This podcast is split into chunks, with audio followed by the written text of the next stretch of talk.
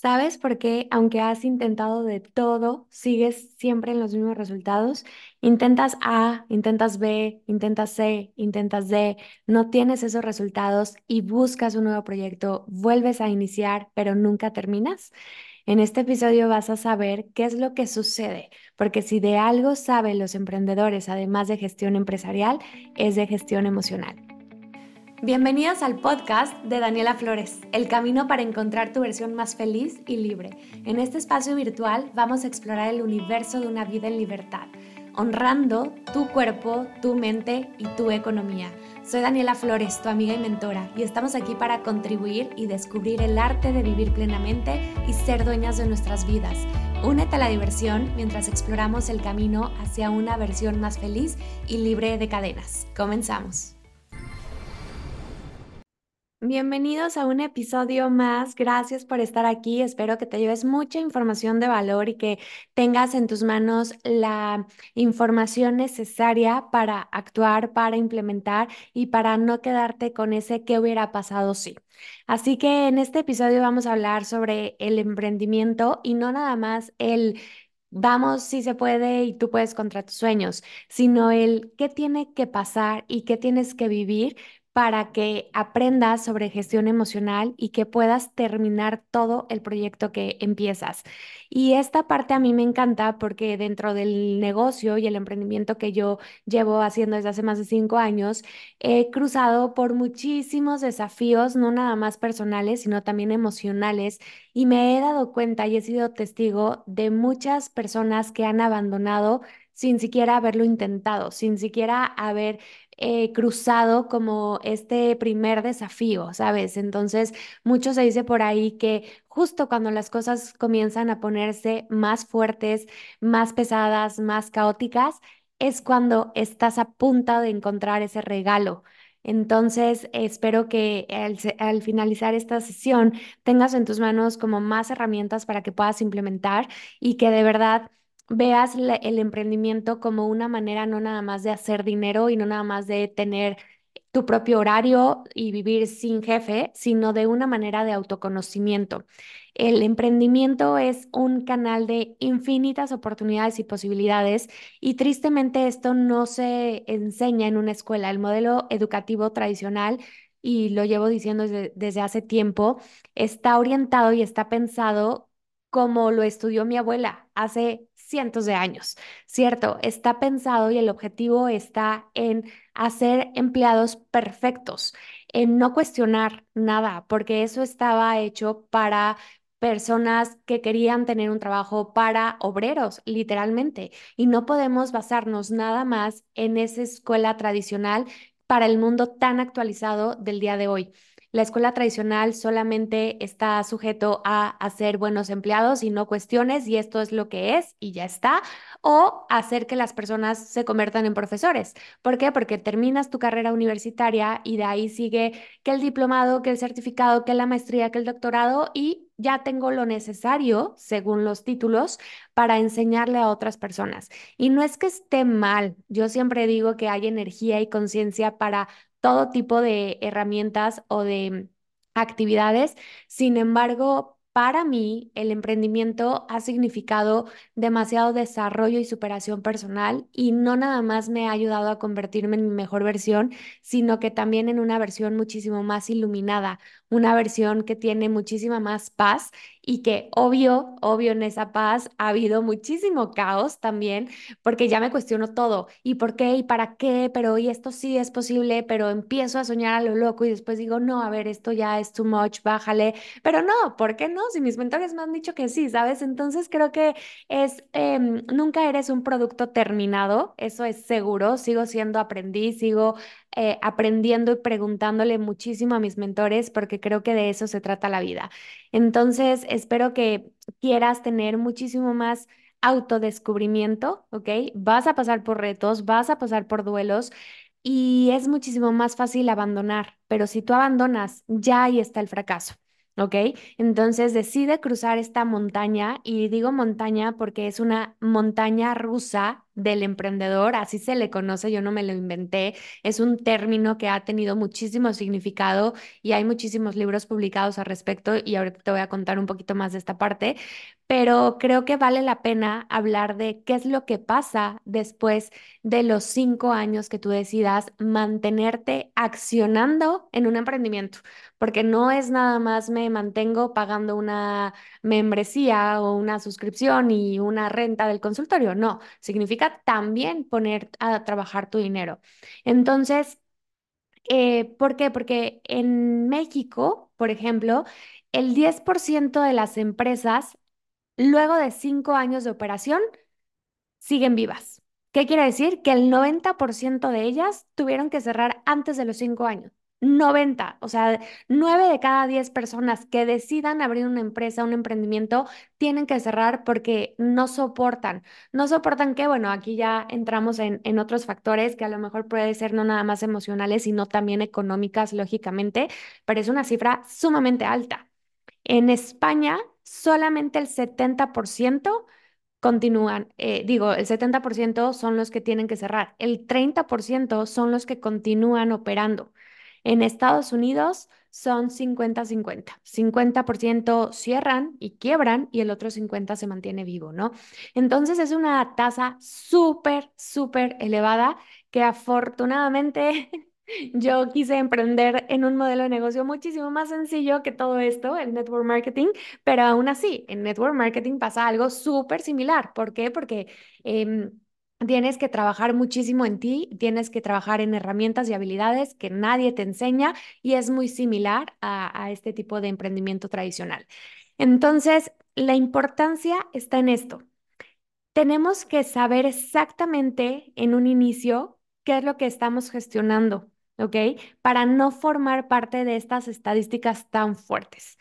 Ahora bien, desde la etapa de preparación de cualquier emprendimiento, el autor de este libro de La montaña rusa del emprendedor, Darwin Hardy, que también tiene libros maravillosos, pero bueno, en este me voy a centrar, La montaña rusa del emprendedor, eh, que lo puedes encontrar y es Darren Hardy es un exitoso empresario estadounidense y uno de los autores con más ventas en el New York Times. Y él explica en este libro, la vida del emprendedor es como subirse a una montaña rusa, con subidas, con bajadas, con caídas súper veloces que no veías venir, ¿ok? Y bien el emprendedor puede decidir subirse a la montaña y pasarla y terminar, o dar la vuelta y alejarse. Entonces, quiero que te imagines esa montaña rusa que cuando eras niño, adolescente o incluso ahora en la vida adulta, lo ves con terror y dices, ay no, ya tienes nervios en el estómago y estás llegando ya al carrito para subirte y dices, no, mejor no, y si mejor te espero aquí abajo, ¿ok? Quiero que te montes en esa sensación y ya una vez que estés ahí, metido, metida en esta sensación, vamos a cruzarla juntos, porque ser emprendedor definitivamente no es una labor sencilla, definitivamente no, está, no es para todos, pero sí es algo que te invito a que por lo menos lo vivas una vez en tu vida. Entonces, en esta montaña rusa hay cuatro etapas más importantes, ¿ok? Evidentemente, estos niveles y o sentimientos a los que nos enfrentamos en esta montaña rusa va a depender de cada persona, pero todos pasamos sí o sí por estas cuatro etapas. No hay un atajo al éxito más que la acción continua y el no bajarte de esta montaña rusa. Entonces, ya que estamos aquí, el primer punto, la primera etapa, se le llama el optimismo desinformado. ¿Qué significa esto? Estás súper entusiasmado, ¿ok?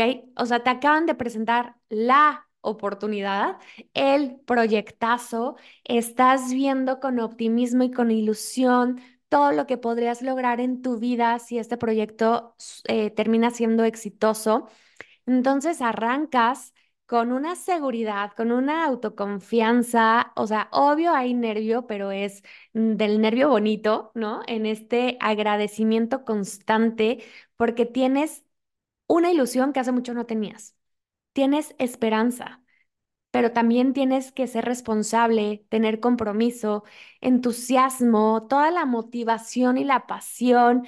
Em, hay incertidumbre porque no sabes lo que te espera, pero al final estos sentimientos son los que rigen las primeras semanas o incluso los primeros meses de un emprendimiento.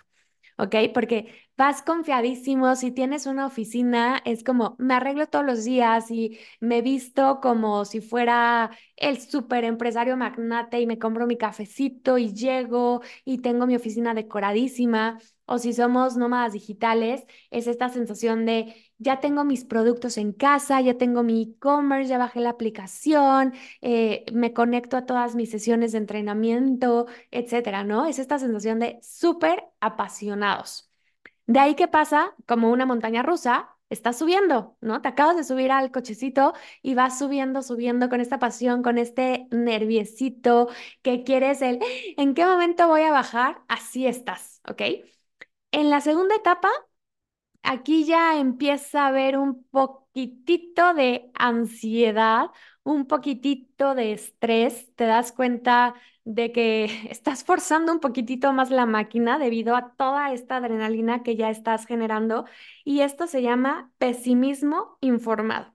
El pesimismo informado es el, oh, oh, nadie me dijo que tengo que aprender esto, nadie me dijo que tenía que tomar acción diaria, nadie me dijo que tengo que trabajar más incluso que un empleado y a mí me dijeron que esto me daba libertad de tiempo y libertad financiera y tengo que trabajar más de 10 horas al día. Pensarás el, esto no era lo que me imaginaba, me han mentido, me han traicionado. Eh, mejor empiezo otra cosa y ya sabes, empiezas como a toparte con la primera piedrita y entonces esa pasión, ilusión, gratitud que tenía se convirtió en frustración, ansiedad, estrés, miedo, angustia, angustia de no sé si lo voy a poder mantener económicamente, el me está quitando demasiado tiempo y ya no puedo hacer otro tipo de actividades o estar en pareja o desvelarme. Híjole, es que, ¿qué van a decir? Empieza muchísimo este miedo de el qué dirán, el qué dirán, el fracaso, la crítica, el rechazo se apoderan de ti. ¿ok? O sea, ya le empiezas a, a, platicar de esto a tus amigos, a tus papás, etcétera, y ellos pues estamos acostumbrados a que vemos resultados inmediatamente, ¿no? La gratificación inmediata que todos estamos buscando de efecto palomita de microondas. Y si te pregunta tu pareja, oye, ¿cómo vas? Oye, ya estás ganando, oye, te veo cansada, oye, te veo estresada, ya, basta para que tú quieras renunciar, que lo quieras dejar. Es como este de, lo dejo en pro dramática, ¿ok? Porque me tuve que meter en esto. Te pasas días investigando y mirándolo con otros ojos hasta que dices, bueno, va, voy, voy por lo demás, ya estoy aquí, al final no he perdido tanto, se puede, o sea, y en una montaña rusa es la bajada, es esa bajada que, ¡zas! Nadie te dijo que tenías que hacer todo esto. ¿Ok? Entonces ahí está el pesimismo. Y de ahí pasas a la tercera fase o la tercera etapa, que es la crisis de significado. Y esta es la más crucial. Es aquí donde tú vas a decidir si continúas o te rajas y te vas. ¿Ok?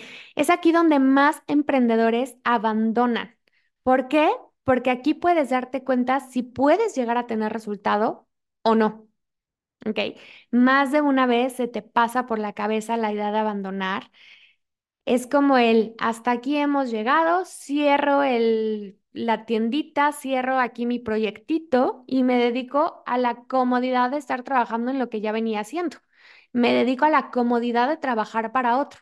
Ya después tendré tiempo, ya después tendré dinero, ahorita tengo que pagar la hipoteca, las deudas, la casa, la pareja, el viaje, ya después vendrá ese momento, ¿no? Y uno empieza a decir, no es mi momento, porque claro que es más fácil decir que, em, que no es mi momento ahorita y que después voy a retomar que enfrentar esta realidad. Entonces ya te imaginarás todos los sentimientos que albergan en esta tercera etapa. Y ojo, que esta es la de más importancia porque hay personas que deciden dos cosas. O cierro mi trabajo, cierro mi emprendimiento y lanzo uno nuevo, ¿ok? Y entonces me quedé de cuatro etapas que tenía que, que pasar, solamente me quedé en la tercera. Lo cierro y al mes se te presenta otro proyecto y dices, este sí, este es el bueno, y lo inicias. Vuelves a tener tus mentores, tus libros, tus oficinas, llegas a la primera etapa del optimismo desinformado, entusiasmado, conforme pasa el tiempo, llegas al pesimismo informado, estás como en esta revolución de emociones, llegas a la tercera de crisis de significado y otra vez decides, no, es que esto no es para mí, porque lo hice, ya invertí tiempo, ya invertí dinero, luego, luego, luego, luego. Dejas a la mitad, dejas inconcluso el proyecto y después de un año se te vuelve a presentar otra oportunidad distinta y decides, este sí es el bueno. Y ahí voy otra vez. Al final pasas de la etapa 1, la etapa 2, la etapa 3, pero nunca llegas a pasar a la fase cuarta, a la final. Y este es en la montaña rusa tradicional, es como si otra vez estuviera subiendo. ¿Ok? Pero vas para atrás. Y entonces la mejor opción y la mejor posibilidad para los emprendedores que somos resilientes, que somos valientes, que aún con miedo, con desafíos, quieres trabajar en ti porque sabes que hay confianza, sabes que por alguna razón decidiste hacerlo, confías en tu intuición y trabajas en ti. Y entonces ya no nada más estás aprendiendo de gestiones financieras, sino también de gestiones emocionales. Estás aprendiendo a descubrir en qué eres bueno, qué te gusta, qué no te gusta. Empiezas a ir a terapia eh, psicológica o ya sabes que eh, yo me he metido a terapias, a carta astral, a carta natal, a numerología, a enneagrama, a todo lo que se te pueda ocurrir para trabajar en ti porque recuerda que tus resultados externos solamente es un resultado de tu trabajo interno y siempre va a haber un tope. Si tú ya no estás creciendo personalmente, tus, tus negocios o tus resultados tampoco van a estar creciendo. Si tienes un equipo de trabajo, eh, contigo, si tú eres el líder o eres el jefe en algún momento, entonces ellos van a hacer solamente el 50% de lo que tú hagas. Si tú no trabajas en ti, ellos no van a trabajar en, en, ellos, ¿cierto? Si tú no estás trabajando y desarrollando nuevas ideas, nuevas iniciativas, nuevas formaciones, pues, ¿qué te puedes esperar de, de los demás? ¿Ok? Entonces, necesito que aquí tú asumas este rol de responsabilidad y tú decides si renuncias en esta etapa y luego inicias uno nuevo o si decides atravesarlo con todo y los miedos y con todas las probabilidades que esto conlleva. Pero una vez que lo pasas, lo ves con otros ojos y dices, vamos, aquí empieza lo, lo, lo bueno, voy con todo esta vez. Y entonces la cuarta etapa es el optimismo, pero ya informado. Optimismo informado, ¿qué significa? ya conoces los retos, o sea, ya sabes si se vendió, si no se vendió, ya sabes cuánto cuesta, cuánto ganas, ya sabes eh, en función de lo que estás trabajando en tiempo, cuánto puedes estar esperando, ya sabes qué habilidades son las que necesitas desarrollar, ya sabes el talento que tiene tu equipo, qué necesitas hacer en cuanto a acciones o preparación para que esto sea eh, de mayor éxito, te conectas con tu porqué en esta etapa, tú ya estás conectado con el por qué estoy haciendo este negocio, el para qué lo estoy haciendo y el propósito que va más allá de generar dinero. Porque recuerda que si tú emprendes solamente para tener dinero, es un negocio que carece de propósito y es un negocio que va a estar cerrándose en los primeros años. Así va. ¿ok? Entonces, en esta etapa ya hay satisfacción, ya hay un sentido de responsabilidad, pero muchísimo más informado, no nada más en el hecho eh, de ilusión o de optimismo. Hay alegría, hay orgullo, hay una sensación de significado y propósito, uff, impresionante. ¿No? Porque ya empiezas a ganar y no solamente estás ganando para ti, sino que también estás ganando para otras personas. Entonces quiero que ahora, si tú has emprendido, idealices o veas en qué etapa estás. ¿Ok? recuerda que la primera etapa es el cochecito que voy subiendo en mi montaña. La segunda, ya me quiero bajar, tengo ansiedad, tengo estrés, casi que estoy vomitando, vas bajando, ¿ok? La tercera es esta crisis donde otra vez estás subiendo y aquí es donde decides de me voy y me salgo, ¿ok? Y luego decido volver a iniciar o ¿ok? Sería como me vuelvo a formar en la cola para pasar la montaña rusa o continúo, ¿ok? Y la cuarta es el optimismo informado donde ya bajo y ya estoy como en este acelere, pero en un acelere muchísimo más consciente de la montaña rusa. Entonces, ubica en dónde estás y qué hace falta para que puedas gestionar de la mejor manera tu emprendimiento. Que llegues a la siguiente etapa que te exige tu emprendimiento con una nueva evolución de tu ser. ¿Ok? La persona que quiere emprender pero no sabe lo que se avecina, ¿ok? ¿A quién le tienes que preguntar? ¿Con quién te tienes que rodear?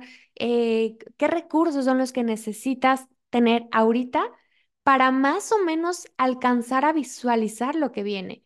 Y que te hablen con la neta. Yo he caído en muchos errores de al principio cuando estaba emprendiendo y a veces, o sea, a veces me ha pasado con redes sociales de que todo es magia y todo es ilusión y todo es padrísimo y todo es bello. No, no necesariamente. No todo tiene que ser color de rosa. Estamos acostumbrados a las películas de Disney y no es así, ¿ok? Entonces, evidentemente hay muchos desafíos y vale la pena ser claros desde el principio.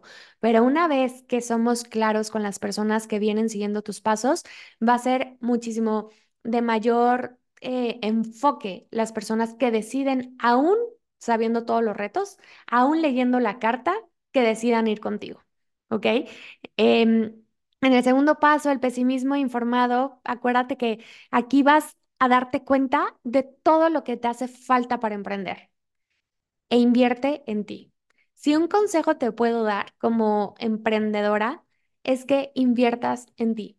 ¿Qué significa invertir en ti? Significa desde lo más vago, que puede ser invierte en tu ropa, ¿ok? Invierte en ropa que te hagan sentir empoderada, que te hagan sentir eh, autoridad y no porque eres jefe, sino porque de verdad te dan esta sensación de autoestima, esta sensación de un concepto y una autoimagen que nadie te va a parar y nadie te va a frenar. Entonces invierte en tu ropa, invierte obviamente en tu salud, o sea, come bien, nútrete bien, toma tus vitaminas, haz ejercicio, paga un gimnasio, una membresía, un algo donde puedas también ir a hacer ahí catarsis. O sea, en el ejercicio puede ser tu terapia también, ¿ok? Entonces, invierte en tu estado físico de salud, invierte en terapias para mantener la salud emocional, invierte en libros, en audios, en podcast, en formaciones, en entrenamientos virtuales y presenciales para trabajar tu salud mental y evidentemente invierte en el área en el que estés. En mi caso, yo como networker, que somos personas que hacen multinivel, eh, yo no tenía ni idea de esto, yo solamente había estudiado salud, nutrición y ya está. Y en el momento que tuve que dejar esos libros para comenzar a leer eh, un libro de Piense y hágase rico, un libro como eh, Hazla en grande, un libro de liderazgo, o sea, yo decía, ¿qué es esto? ¿A qué me vine a meter casi, casi? Pero esos libros los tuve que estudiar porque son parte del área de emprendimiento en el que yo estoy. Tuve que pagarle a una persona, a un mentor, para que me explicara sobre redes sociales. Tuve que invertir en un curso de formación del año para tener un mentor personalizado y que me ayude a gestionar no nada más el emprendimiento, sino también mis emociones.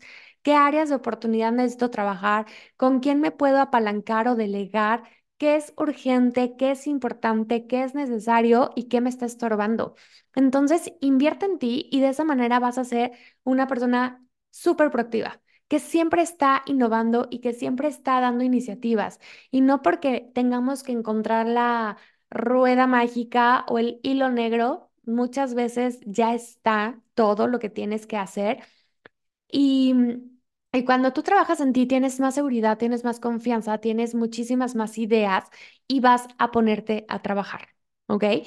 Y pues, ¿qué más? ¿En qué más puedes invertir? Yo he invertido en viajes para ir a eventos, a convenciones, a eventos anuales que te hagan salir de la zona de confort por la pura ley de proximidad. La ley de proximidad indica que es, si tú estás sentado con personas de otro nivel, de otro tipo de mentalidad, de otro tipo de recursos económicos, por ende y por esta ley de proximidad, el siguiente mejor pagado, el siguiente con mejor influencia, el siguiente con otro tipo de mentalidad muchísimo más revolucionaria vas a ser tú. Pero si no sales de donde estás, poco es probable que tengas una comunidad que te enriquezca.